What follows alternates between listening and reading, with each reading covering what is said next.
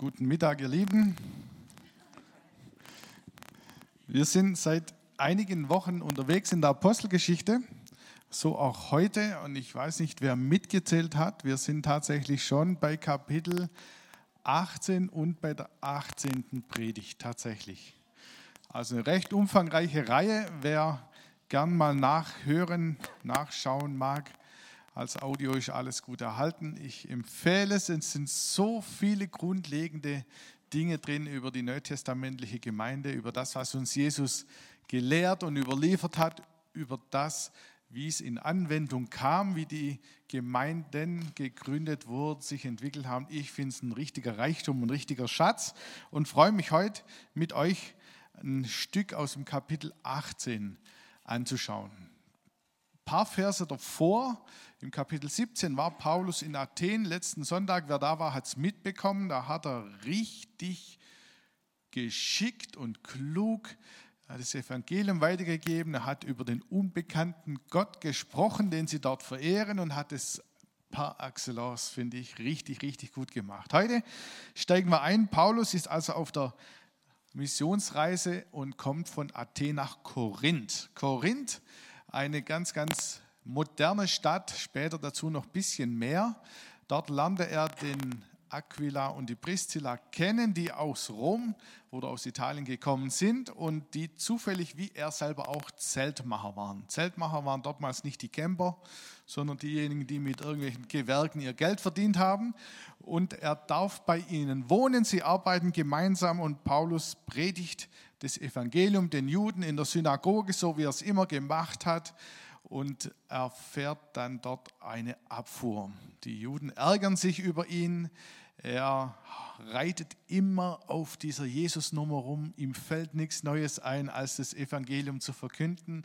Und sie nehmen Anstoß dran. Der Paulus seinerseits ärgert sich wieder und haut da so richtig auf den Putz und verkackt sich dort so richtig. Predigt fortan nur noch im Nebenhaus bei Titius einem äh, zum Glauben gekommenen Juden. Und in dieser ganzen Drucksituation wird es dem Paulus offensichtlich nicht ganz wohl zumute. Es geht ihm nicht nur gut, er hat mit der Angst zu tun. Wir lesen davon, dass er Bammel hatte. Es ging ihm tatsächlich richtig an die Nieren. Und der Paulus wusste nicht so richtig genau aus und ein. Also Paulus hatte richtig Bammel.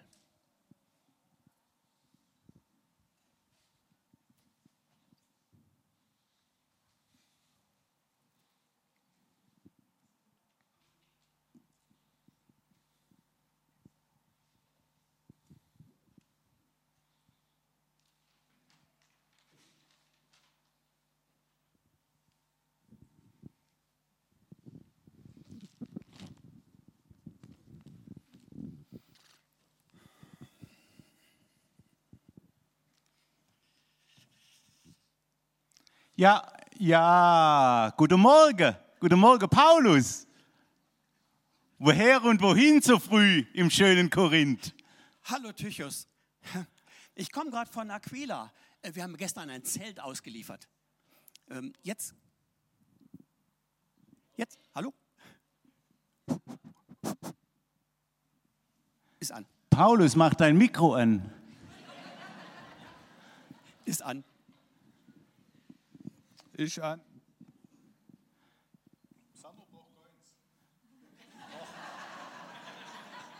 Das ist jetzt aber gemein. Genau. Jetzt, jetzt geht's. Hallo Tychus. Jetzt, ach, ich habe eine Weile gebraucht, um aufzustehen, um wach zu werden. So, ähm, ich komme gerade von Aquila. Wir haben gestern ein Zelt ausgeliefert. Jetzt gehe ich zu Titius Justus. Der, der wohnt neben der Synagoge, gleich daneben. Synagoge. Apropos, hast du es gelesen? Da soll es ja, da soll es ja gestern ganz schön Randale gegeben haben. Da muss einer versucht haben, die Gemeinde aufzumischen. Das äh, war wohl ich. Was? Du? Ich, ich habe da gelehrt und Jesus als den Messias verkündigt. Ja, und? Abfuhr kassiert. Am Anfang waren sie noch ganz ehrfürchtig, wegen meiner Theologieausbildung. Aber sobald es um Jesus ging, haben sie nicht mehr zugehört, meine Botschaft verspottet und Witze über den Herrn gerissen. Da, da, da, da, da steht, dass es einen Eklat gegeben hat. Ich war verzweifelt und habe ihnen gesagt, dass ich ab jetzt den Heiden predige. Ich werfe meine Perlen ja nicht vor die Schweine. Und da haben sie mich rausgeschmissen. Das kommt bei den besten Aposteln vor. Kopf hoch.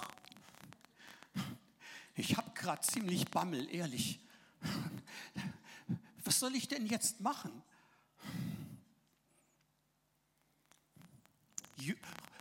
Römer, Juden, Griechen.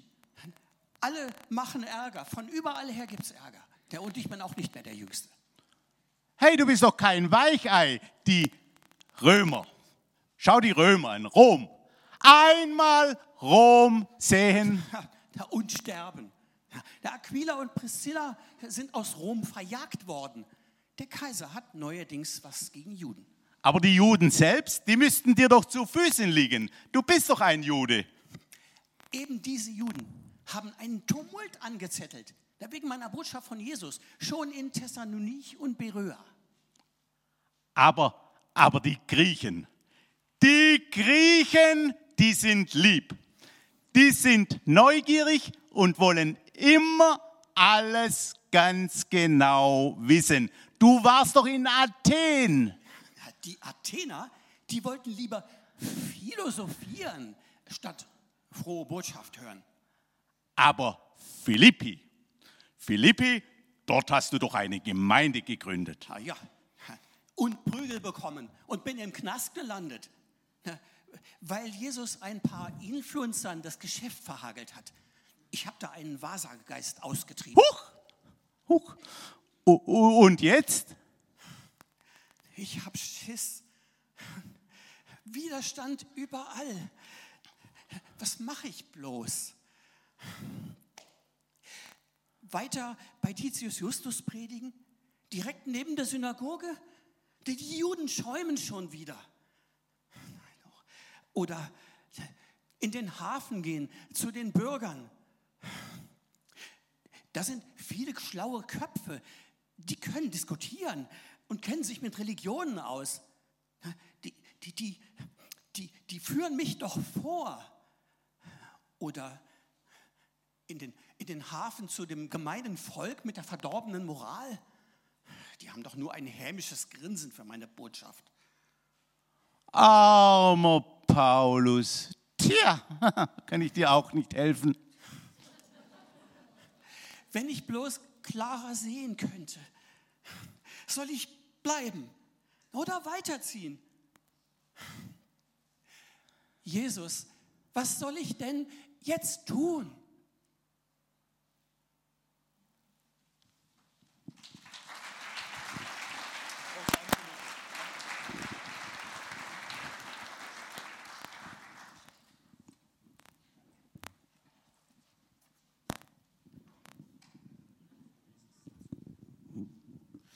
was, was soll ich denn jetzt tun? Das war die Frage. Paulus war es bang ums Herz. Ausgerechnet dieser Paulus, der Glaubensheld, der Lehrmeister aller Apostel und Evangelisten, es war ihm bang ums Herz. Er hätte sich auch ein bisschen einfacher machen können. Ich meine, Korinth war für ihn ja nicht so ganz schlecht. Er hatte Arbeit, er hatte Freunde, aber er war immer und überall auf diesem Jesus-Trip. Wo er war, hat er von diesem Jesus verkündet. Er konnte nicht anders. Und immer dann, wenn es um Jesus ging, um seine Rettung, um die Auferstehung, um Sündenvergebung, dann wurde es eng. Dann bekam Paulus Ärger. Korinth war damals eine richtig moderne und absolut angesagte Stadt. Das alte Korinth wurde 146 vor Christus bei der Eroberung beinahe platt gemacht und Julius Caesar hat es dann nach und nach wieder aufgebaut und hat eine topmoderne Stadt gebaut. Also es war in dortmals in Korinth zu wohnen. Korinth hat zwei Häfen vom Mittelmeer gesehen, das Ionische Meer und das Ägäische Meer ist ja heute noch so. Heute führt ein riesiger Kanal von Korinth, da verbindet die zwei Meere. Und so war das damals schon eine ganz bedeutende Handelsstadt. Alles, was verkauft und gekauft wurde, ging um diese beiden Häfen rum. Manche blieben wenige Tage, manche Woche, manche wurden sesshaft, aber es gab relativ wenig alteingesessene Korinther sozusagen. Ein quirliger Schmelztiegel der Kulturen. Und auch wie in Athen wurde viel diskutiert. Für alles Neue war man aufgeschlossen. Man hat sich darüber ausgelassen, das Neueste gehört, vom Neuesten miteinander bequatscht. Und es hat sich dann gemischt mit Kulten, mit Religionen aus aller Welt. Es war eine quirlige Stadt. Und doch war es auch eine Stadt der Spiele und der Laster, des zügellosen Lebens, der Unzucht. Alles wurde ausprobiert. Mitten da drin war Paulus nun. Und er hat wohl mit dem Gedanken gespielt, vielleicht gehe ich bald wieder weiter, mal sehen, wo der Herr mich hinführt, was sind die nächsten Stationen. Und es fällt ihm nicht ganz leicht. Vielleicht interpretieren wir zu viel hinein, doch wir lesen tatsächlich davon, dass Paulus Angst und Bange war. 1. Korinther schreibt er dann, 1. Korinther 2, Liebe Brüder und Schwestern, als ich zu euch kam und euch Gottes Botschaft brachte, die bisher verborgen war, habe ich das nicht mit geschliffener Rede und menschlicher Weisheit getan. Ich wollte bewusst von nichts anderem sprechen als von Jesus Christus, dem Gekreuzigten. Dabei war ich schwach und elend und zitterte vor Angst. Also Paulus hatte weiche Knie, elend, sagt man heute weniger, gell? aber es war ihm offensichtlich nicht wohl bei dem ganzen Auftrag, den er hatte. Paulus fing an und predigt und verkündigt und erfährt eine Abfuhr, ist sich unsicher und mitten in diese Situation hinein, jetzt kommen wir mal an an der Bibelstelle, um die es heute geht, Apostelgeschichte 18, die Verse 9 bis 11, lesen wir eines Nachts sprach der Herr in einer Vision zu Paulus hab keine Angst, predige weiter und schweige nicht, ich bin bei dir und niemand kann dir etwas anhaben. Denn viele Menschen in dieser Stadt werden an mich glauben. So blieb Paulus insgesamt anderthalb Jahre in Korinth. Er unterwies dort die Menschen und erklärte ihnen Gottes Botschaft. Also Predigtitel heute lautet, hab keine Angst. Gut, also nicht wie Weihnachten, fürchte dich nicht, sondern hab keine Angst. Guter Titel, oder? Und wir nehmen das gleich am Anfang ganz persönlich heruntergebrochen für uns. Ich möchte euch zurufen, habt keine Angst. Da, wo du vielleicht eine Situation vor dir weißt, die dir Not und Mühe bereitet, wenn du nur dran denkst, spricht Gott auch heute hinein, hab keine Angst. Jetzt ist dieses Hab keine Angst für sich gesehen ja nicht unbedingt das Heilmachende, oder? Also es gibt Menschen, die fühlen sich nachts im Wald nicht so richtig wohl. Ist da jemand? Ah ja, zwei. Ah doch, okay. Also wer nachts im Wald spazieren geht, der hört mehr, als er sieht und es knistert und es knackt und man weiß nicht genau, was da ist. Und wenn dann jemand sagt, hab keine Angst, hilft es? Hm, wenig, gell? Eine Taschenlampe wäre vielleicht besser oder der helle Mondeschein oder was auch immer. Für sich allein betrachtet, hab keine Angst, hilft nicht allen. Und wir gehen ein Stück weiter, wo wir das da noch rauskriegen. Es gibt wohl auch Menschen, die keine Angst haben. Ja, habt ihr schon gehört? Also ich nenne einen Mo Olaf Maulaf. Schon mal gehört? Olaf Maulaf, der Normannenkönig, brach im Comic Asterix und die Normannen zu einer ganz besonderen Studienfahrt auf und wollte eines lernen, die Angst. Warum? Weil die Angst Flügel verleiht. nachzulesen, Asterix und die Normannen. Die hatten anscheinend keine Angst. Das ist allerdings die Ausnahme. Alle Menschen lernen im Laufe ihres Lebens früher oder später die Angst leider kennen. Wir wissen das. Mitten da hinein spricht Gott zu Paulus, hab keine Angst. Allein das hilft uns nicht unbedingt. Jemand, der Prüfungsangst hat und den Führerschein vor sich hat, die Prüfung vor sich hat, dem nutzt es nicht allzu viel, wenn jemand sagt, du brauchst keine Angst haben, ich bin schon viermal durchgefallen, jetzt fahre ich Fahrrad oder wie auch immer. Das hilft nicht viel. Und ich bin sicher, dass auch heute Menschen unter uns sind, die haben berechtigte Sorgen. Und Ängste und Sorgen sind eigentlich immer berechtigt. Auch wenn ich sie nicht nachvollziehen kann. Auch wenn es mir schwer fällt zu verstehen, warum der andere Angst hat, ist die Angst trotzdem da. Wir können sie nicht wegdiskutieren oder abschalten. Oder wenn jemand sagt, du brauchst keine Angst haben, hilft es meistens nicht allzu viel. Wenn jemand in einer Situation ist, wo ein anderer schon durchgegangen ist, ist es in gewisser Weise ein kleiner Trost. Und doch muss es weitergehen. Allein mit diesem Zuspruch, hab keine Angst, fangen wir Menschen nicht immer was an. In unserem Text geht es weiter, da sagt Gott, predige weiter und schweige nicht. So, das ist ein Appell zum Dranbleiben. Gott sagt zu Paulus, was ich dir aufgetragen habe, mach es. Hör nicht auf damit. Lass dich nicht einschüchtern. Bleib dran. Es lohnt sich. Mach den Mund auf und bekenn, erzähl von dem, was ich dir gesagt habe. Ich habe eingangs gesagt, dass Paulus immer auf dieser Jesus-Sache rumgeritten ist. Und Gott sagt es ihm eindrücklich nochmal, genau das sollst du tun. Und ich glaube auch heute für uns ist das ein Appell und ein Aufruf, bleib dran. Ich spreche es dir zu, gib nicht auf. Weich nicht zurück, schweige nicht, sondern bleib dran, es lohnt sich. Das gilt uns.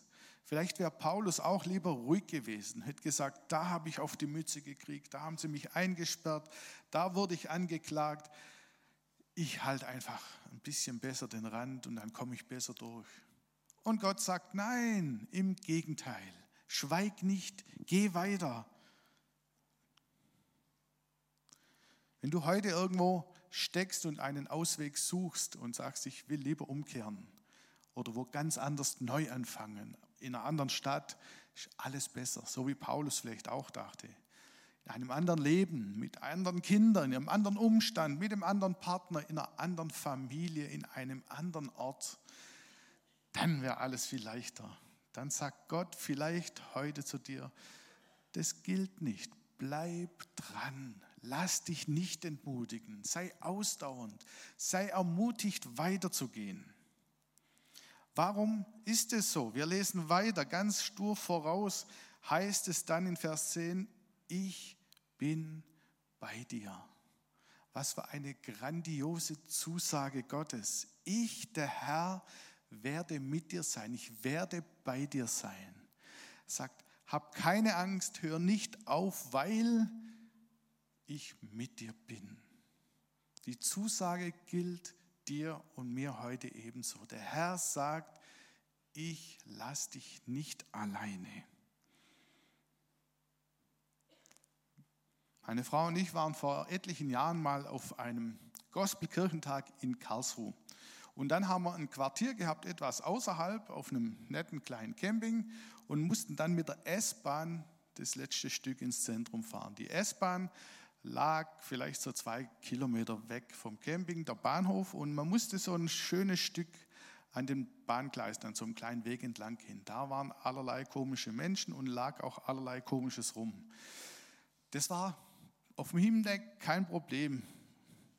Als wir abends zurückkamen, war es dunkel. Stockfinster, keine Straßenbeleuchtung. Und wir gingen diesen Weg entlang. Und äh, meiner Frau war es nicht so ganz wohl. Ich natürlich. hätte sagen können, hab keine Angst. Ich tat so, als ob mir es gut ging und habe gesagt, ich bin ja bei dir. Habe sie an der Hand gehalten und dann sind wir da ganz gemütlich miteinander, haben wir das geschafft. Ich nehme dieses Beispiel, dass Gott sagt, ich bin bei dir. Ich halte dich an deiner Hand. Ich führe dich. Sei ohne Sorge. Ich bin doch da. Ich halte dich fest an deiner Hand. Dieser Zuspruch, den Gott Paulus gegeben hat, der gilt dir und mir heute. Das ist was Außergewöhnliches, das ist was Besonderes, das ist was Herrliches, wenn Gott sagt, ich bin da, ich gehe mit dir, ich verlasse dich nicht. Wenn Freunde dich verlassen, wenn die anderen sich abkehren, sagt Gott was? Ich bin mit dir, ich bin da. Ich will das dir so richtig ins Gedächtnis hineinreden heute Morgen. Der Herr sagt zu dir, ich lass dich nicht im Stich. Auch wenn du dich anders fühlst, auch wenn vielleicht Menschen um dich herum das überhaupt nicht widerspiegeln, wenn du dich einsam fühlst, wenn du sagst, kein ruft mich an, keine interessiert sich für mich, dann sagt Gott, ich bin doch da. Hier ist meine Hand. Ergreif sie, schlag ein, ich gehe mit dir. Ich lasse dich nicht im Stich. Ich empfinde heute Morgen, brauchen das einige sehr, sehr direkt, dass Gott dir neu zuspricht, ich bin da. Ich gehe mit dir. Ich lasse dich nicht hängen. Und wenn Gott etwas verspricht und etwas zusagt, dann ist es absolut verlässlich. Hebräer 10 heißt es, haltet an dieser Hoffnung fest, zu der wir uns bekennen und lasst euch durch nichts davon abbringen. Ihr könnt euch felsenfest auf sie verlassen, weil Gott sein Wort hält. Er ist nicht nur jemand, der Versprechungen macht, er hält es. Was Gott zusagt, wird in alle Ewigkeit nicht verändert sein, sondern was er zusagt, was er verspricht, das hält er. Dieses Ich bin mit dir bedeutet so viel mehr, als dass nur jemand an unserer Seite ist. Das heißt, dass Gottes Gelingen auf dir ist, dass sein Segen mit dir geht, dass seine übernatürliche Kraft zu deiner Verfügung steht. Die Gunst Gottes, er leitet uns mit seinen liebenden Augen, seine Fürsorge, sein Augenmerk ist auf dir und mir. Du musst nicht alleine kämpfen. Die ganze Kraftfülle Gottes des Heiligen Geistes ist uns gegeben in Jesus. Es ist Trost in Niederlagen, Versorgung unserer Wunden, ist der liebende Arm und der Schutz des himmlischen Vaters. Er ist unser Ratgeber für Fragen. Er ist unser Versorger auch für alle alltäglichen Bedürfnisse. Der gute Hirte, der Fürsprecher, der Versorger, der Ausstatter aller nötigen Gaben, der Beistand bei Anklage, der unseren Hungern und Durst begegnet. Falls jemand einen Amen hätte, jetzt könnte ja, es ist tatsächlich so. Das ist was ganz, ganz Besonderes. Wir, du und ich haben diese gewaltige Zusage Gottes. Wir sind Königskinder, wir sind Glückspilze dieser Welt. Ist tatsächlich so. Warum? Weil Jesus uns begegnet ist und weil er zu uns sagt, ich bin bei dir, ich bin mit dir. Ich flippe fast aus. Ist tatsächlich so kostbar. Es ist so was Besonderes, was wir in ihm haben. In unserem Text geht es weiter, da heißt es, niemand kann dir etwas anhaben. Auch diese Zusage macht Gott Paulus. Du wirst durch den dunklen Wald unbeschadet herauskommen. Die NG übersetzt finde ich sehr schön, da heißt es, ich selbst bin bei dir und niemand, der dich angreift, kann dir etwas anhaben. Was heißt denn das? Das heißt, dass die Angriffe nicht automatisch abgestellt sind. Das heißt, die Nöte und die Schwierigkeiten sind damit nicht ein für alle Mal erledigt. So wie, keine Ahnung, eine Versicherung abschließen und alle Sorgen wären los. Nein, sondern die Nöte und die Engpässe kommen. Und wir, wir wissen auch aus dem folgenden Leben von Paulus, dass die die Schwierigkeiten vor der, Haus war, vor der Haustür waren und unvermindert waren. Aber mitten da hinein sagt der Herr, ich bin mit dir und es wird dich nicht umbringen.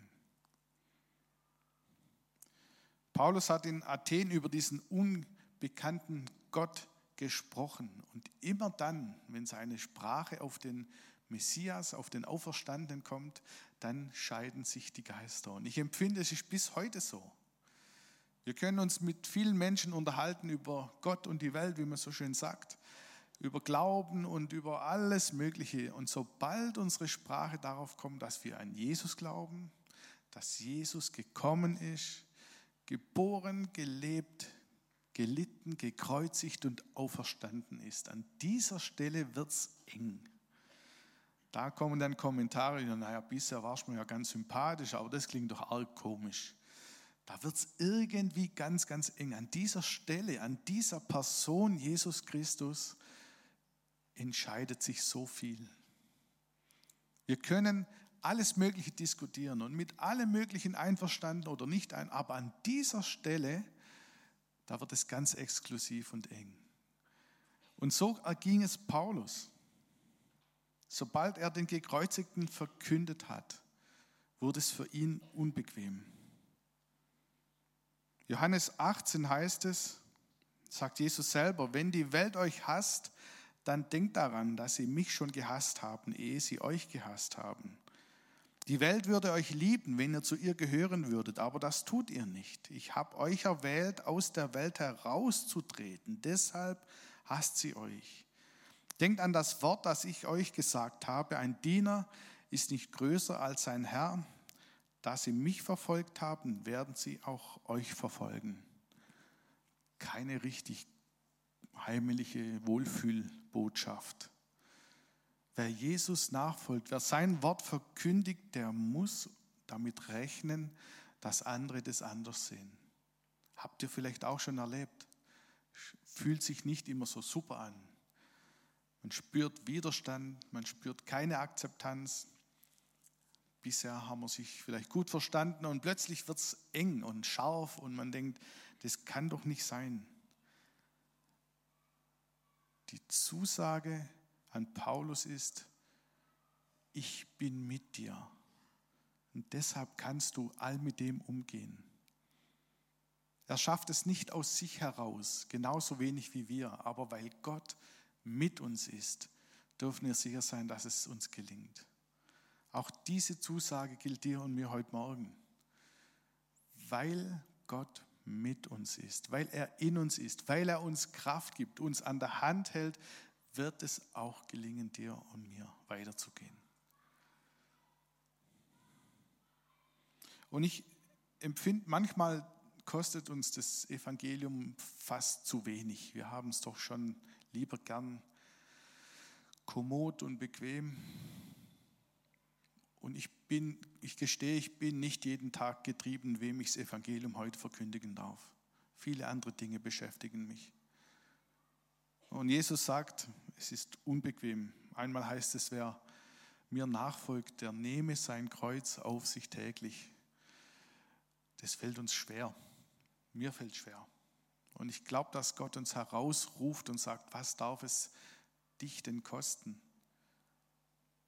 Wir haben gehört von, von Ländern, wo gelitten wird, wo Menschen in ganz anderen Umständen leben, wo der Glaube einen Preis hat. Bei uns hat er keinen wirklichen Preis, dass wir riesige Nachteile hätten. Paulus wird ermutigt, zu reden, nicht zu schweigen, sondern weiterzugehen.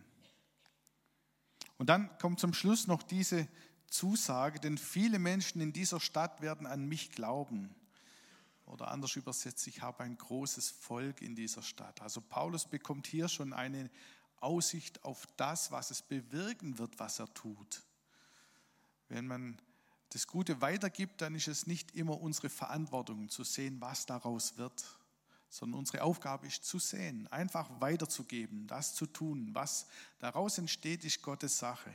Hier bekommt Paulus einen Ausblick, dass Gott sagt, das, was du tust, wird etwas bewirken. Wir möchten doch alle, dass was wir tun, Frucht bringt. das, was daraus entsteht. Und das Wort Gottes bringt Frucht. Es kommt niemals leer zurück. Wenn wir anfangen, es auszusprechen, verändert es uns und es verändert das, was um uns herum passiert. Jesaja 55 steht, so ist es auch mit meinem Wort, das aus meinem Mund kommt. Es wird nicht ohne Frucht zurückkommen, sondern es tut, was ich will und richtet aus, wofür es, ich es gesandt habe. Wir dürfen sehen, wir dürfen hinauslegen und Gott tut das Seine dazu. Sind wir bereit dazu, das zu tun? Lassen wir uns auch rufen? Darf es uns was kosten? Ich habe festgestellt, Gott hat nie Probleme mit Ressourcen oder Möglichkeiten, lediglich mit dem Herzen von uns Menschen. Wenn jemand Ja zu Gott sagt und sagt, ich gehe deinen Weg konsequent, dann gibt Gott so oft Ressourcen, Talente, Fähigkeiten, Geld. Er setzt Dinge frei, damit es geschieht. Aber er geht nie darüber hinaus, wozu wir ein Ja haben. Er wird nie jemand zwingen. Er wird niemand zwingen, etwas zu tun, was er nicht tun möchte. Ich gehe so weit und sage, ich bin überzeugt, im Himmel wird es nur Freiwillige geben. Da muss niemand hin, der da nicht hin will. Ich glaube das nicht. Die, die wollen, bekommen diese Gotteskindschaft. Durch Jesus geschenkt, frei und umsonst. Es wird niemand gezwungen.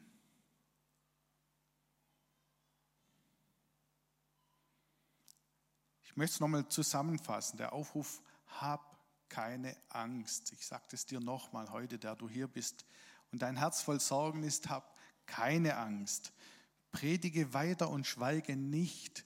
Bleib dran. Sei ausdauernd, sei ermutigt. Werf nicht weg, was du bisher getan hast, sondern bleib weiter dran. Es lohnt sich.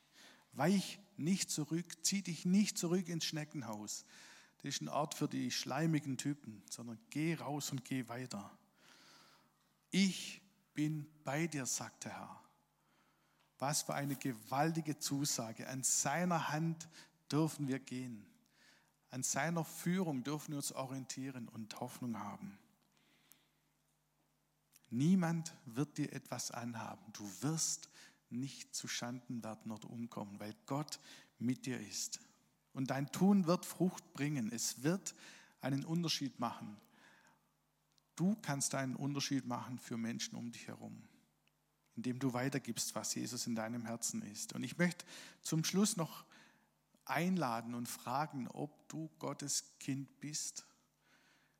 Das ganz spitz formulierte Jesus kam, sein Leben gegeben, er wurde hingerichtet, er starb, damit ich und du Vergebung unserer Schuld haben können. Wenn du das nicht klar beantworten kannst, dann Komm nach dem Gottesdienst nach vorne, dann beten wir gemeinsam und machen das Fest heute.